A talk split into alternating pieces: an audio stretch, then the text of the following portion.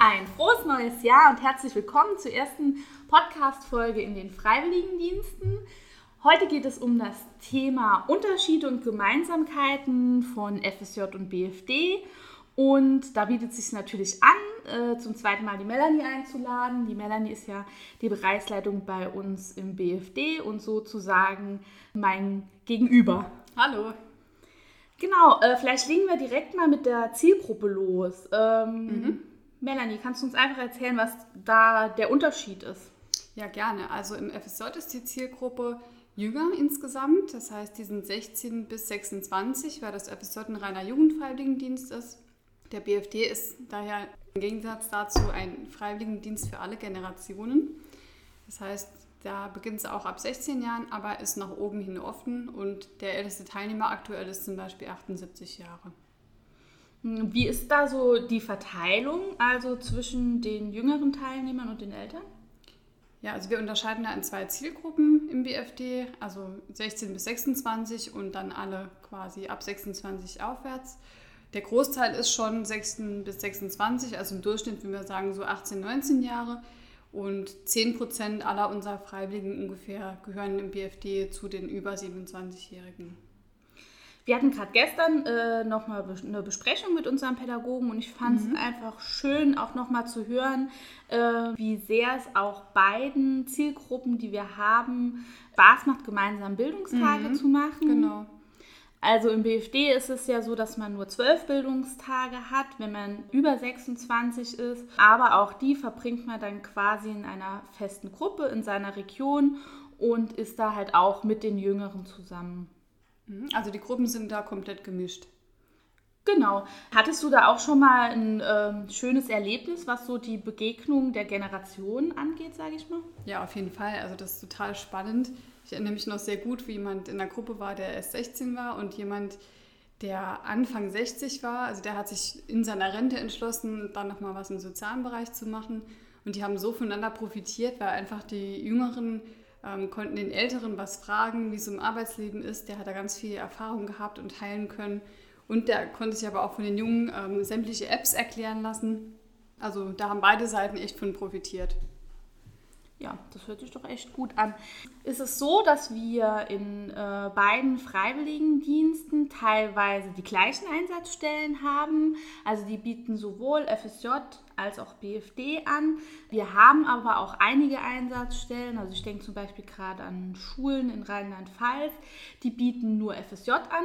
Genauso haben wir aber halt auch Einsatzstellen, die nur BFD anbieten. Mhm. Der Großteil ist aber wirklich, wie du sagst, ähm, auf beide Dienste ausgelegt, weil die inhaltlich auch wirklich sehr, sehr ähnlich sind. Also die meisten Einrichtungen machen da auch gar keinen Unterschied.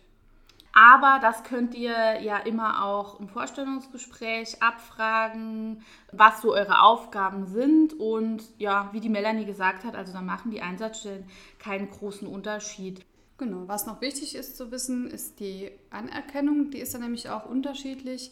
Ein FSJ wird als solches erst anerkannt, wenn man das mindestens sechs Monate gemacht hat. Ein BFD ist praktisch ab dem ersten Tag anerkannt, aber ihr müsst auch immer gucken, wofür ihr den Dienst braucht. Also wenn ihr es zum Beispiel für die Anerkennung eurer Fachhochschulreife einsetzen wollt, dann müsst ihr mit dem zuständigen Ministerium und der Schulbehörde klären, wie lange ihr das dann gemacht haben müsst, weil das ist deren Entscheidung.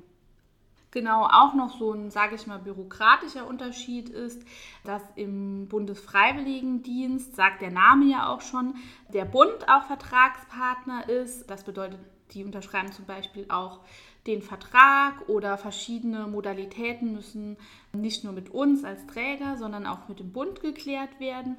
Und im FSJ ähm, ist es so, dass es quasi ein Dreiecksvertrag zwischen der Einsatzstelle, euch als Freiwilligen und uns ist. Genau, also im BFD gibt es ein bisschen mehr zu beachten, ein bisschen mehr Bürokratie, aber das ist für euch gar kein Thema, weil wir euch da gut unterstützen, sodass euch das gar nicht auffällt. Genau, wenn es da, da irgendwelche Fragen gibt, einfach immer an uns wenden und wir versuchen dann, das mit dem Bundesamt zu klären. Mhm. Einige von euch werden sich vielleicht noch erinnern, dass es früher, das heißt bis 2010, die Wehrpflicht gab und durch die Wehrpflicht auch den Zivildienst. Der ist ja dadurch dann auch weggefallen, dass die Wehrpflicht ausgesetzt wurde. Und seitdem gibt es auch erst den BFD. Das heißt, der ist zum 1.7.2011 gestartet, hat also dieses Jahr erst seinen achten Geburtstag gefeiert. Das FSJ ist da viel, viel älter. Ja. Das gibt es schon seit den 60ern in Deutschland. Das heißt, es ist schon gut über 50 Jahre alt.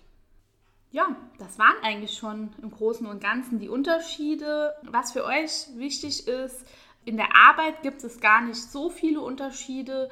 Auch auf den Seminaren seid ihr in einer gemischten Gruppe. Also auch da machen wir keinen Unterschied. Einfach weil wir beide Dienste sehr gut finden und beides natürlich auch gerne anbieten wollen für euch. Und auch zum gleichen Taschengeld. Also da zahlen wir genau das Gleiche, dass da für euch kein Unterschied entsteht. Gut, dann haben wir euch mit den ersten Infos für 2020 versorgt und wollen dann auch zu unserem ersten Ritual in diesem Jahr kommen. Und zwar machen wir heute mal den Klassiker. Lass mich raten. Vorsätze fürs neue Jahr. Richtig. Wenn du da darauf gekommen bist, direkt, hast du dir denn was vorgenommen für 2020? Ich nehme mir traditionell immer vor, mir nichts vorzunehmen und erfülle das auch immer. Mache ich äh, normalerweise auch, aber dieses Jahr hat es bei mir echt ein bisschen anders ausgesehen. Also mhm. ich habe mir wirklich zwischen den Tagen auch mal Zeit genommen, ja, da mal wirklich zu überlegen, was ich gerne in 2020 erreichen würde und habe mir das auch sehr konkret aufgeschrieben und mir wirklich vorgenommen, da am Ende des Jahres auch nochmal drauf zu schauen und einfach zu gucken, was ich da umsetzen konnte. Also ich mhm. bin gespannt. Ich habe äh, große Ziele für 2020. Willst du uns vielleicht ein Ziel verraten? Oh, das ist echt schwierig, äh, weil es schon ein paar geworden sind. Aber ich glaube, einen kann ich teilen. Und zwar möchte ich in diesem Jahr eine Stadt oder ein Land bereisen, in dem ich noch nie war. Der engeren Auswahl sind tatsächlich Lissabon in Portugal, da wäre es Stadt und Land, wo ich noch nie war, oder Amsterdam. Das würde mich auch mal interessieren. Mal schauen, ob ich das dieses Jahr schaffe, aber ich bin sehr motiviert. Ja, schön, dann sind wir gespannt. Dann dürft ihr jetzt entscheiden, seid ihr Team Tamara mit vielen Vorsätzen oder Team Melanie mit keinen Vorsätzen? Wir freuen uns, wenn ihr eure Vorsätze mit uns teilt, äh, egal wo auch immer. Ihr kennt ja unsere Kanäle und wisst, wie ihr uns erreicht. Ansonsten wünschen wir euch weiter einen guten Start in 2020. Ähm, das Jahr hat ja gerade erst angefangen und verabschieden uns bis zum nächsten Mal. Macht's gut. Tschüss. Tschüss.